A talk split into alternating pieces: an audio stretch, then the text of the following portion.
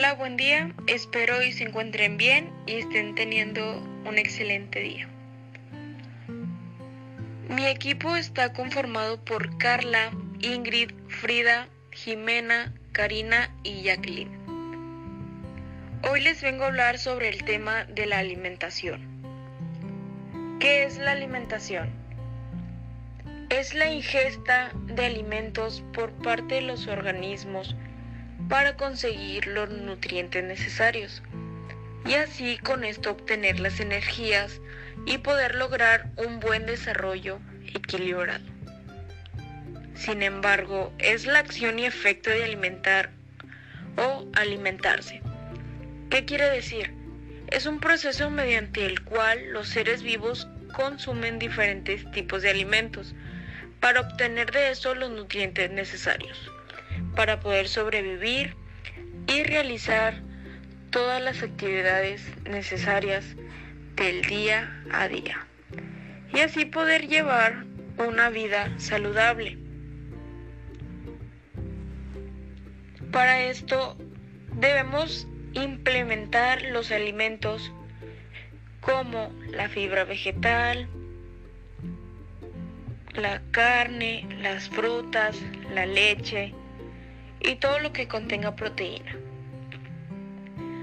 Para llevar una buena alimentación saludable, debemos basarnos en una dieta en alimentos ricos en hidratos de carbono, comer en pequeñas raciones, beber agua y mantenerse con una buena actividad física.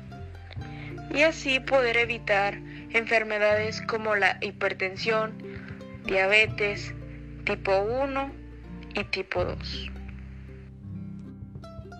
En la infografía hablamos que la alimentación puede afectar a la vivienda, pues es un centro primario de aprendizaje y conocimiento sobre la alimentación y nutrición, ya que eso se define como un acceso suficiente y sostenible a los ingresos y recursos para que puedan cubrir las necesidades básicas, pues que vienen siendo los, los alimentos, el agua potable y servicios de sanidad.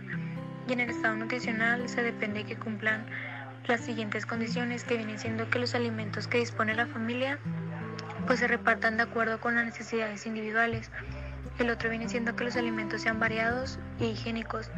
Y por último que cada miembro de la familia pues disfrute de un estado de salud que le permita beneficiarse desde el punto de vista nutricional de los alimentos consumidos. También afecta a la educación, que son aquellas estrategias diseñadas para facilitar la adopción voluntaria de conductas alimentarias y otros comportamientos relacionados con la alimentación y la nutrición propios de salud y bienestar. Y es muy probable que traigan consecuencias como bajo rendimiento académico, disminución en atención, distracción escolar, dificultades tanto para comunicarse como para razonar y pues también para adaptarse a nuevos ambientes y nuevas personas.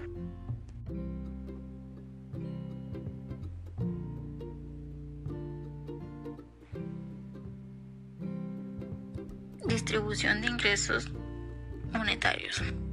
Después de la crisis de deuda de 1982, se pusieron en práctica un conjunto de políticas económicas en línea con las posiciones del llamado Consenso de Washington, patrocinados por el Fondo Monetario Internacional y el Banco Mundial. Se impulsó un proceso de liberación del comercio exterior y de la cuenta de capital que generó el elevado grado de apertura comercial que se caracteriza en la actualidad a México. Este proceso se realizó con la promesa de favorecer el desarrollo de la economía, el bienestar de los ciudadanos. Sin embargo, México ha tenido que enfrentar un largo periodo de estancamiento, empeoramiento de la equidad distributiva, un deterioro de la seguridad alimentaria y de las condiciones de salud de sus ciudadanos. Los resultados de esta estrategia han sido también negativos y en otros países de América Latina al generar que se conocen como décadas perdidas para el desarrollo. Distribución de la población. La población mundial aumenta a una tasa alarmante. Salvo que la tasa de crecimiento disminuye, el mundo enfrentará problemas sumamente serios. La población era cerca de 250 millones de personas hace 2000 años, después de tomar 16 siglos para duplicarse a 500 millones en dos siglos y medio.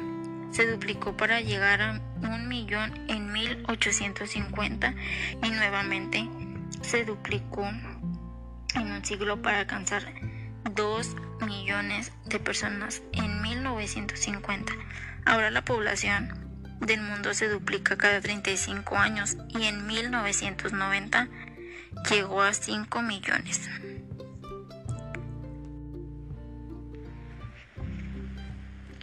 Estadísticas de sectores en situación de hambre en México y estados. El 23.3%, 27 millones de la población, vive en pobreza alimentaria y el 12.5% sufre desnutrición crónica. Son personas que viven en zonas rurales que se clasifica el 80.8% de seguridad alimentaria. Sin embargo, afecta tanto niños y adolescentes debido a que es un agotamiento de las reservas calóricas y proteicas que ocasiona un retraso en el crecimiento. La desnutrición crónica en zonas urbanas es de 10.1%, que no es tan elevado como en zonas rurales, que se clasifica como el 19.9%, y uno de sus cuatro estados son Chiapas, con el 74.7%, Guerrero, 69.7%, Puebla, 64.5% y 61.9% Oaxaca. En estos estados se ven afectados debido a que no hay suficientes ingresos monetarios para comprar alimentos de buena calidad en cuestión a la falta de trabajo, en lo que los habitantes se dedican al campo, a las cosechas, y de ahí se basan para el sustento alimentario. Sin embargo, se limitan en ocasiones y ahí se ve afectado a los miembros de cada familia, en que no puedan comer sanamente, se ve más afectada en cuestión de salud y sobre todo en desnutrición que puede llegar a la muerte en muchas ocasiones.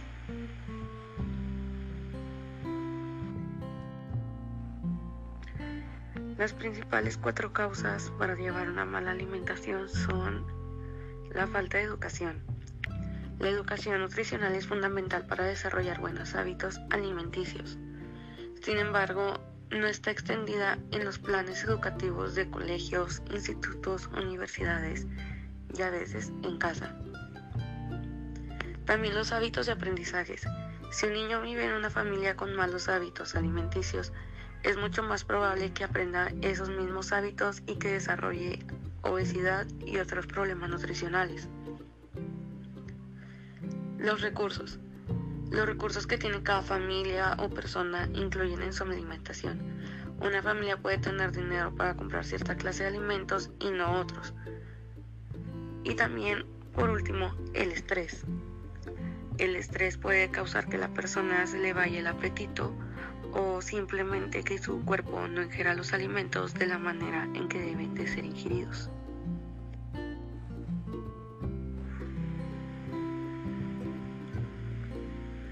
Hola, mi nombre es Ingrid Chávez y a mí me tocó hablar sobre las consecuencias que trae una mala alimentación.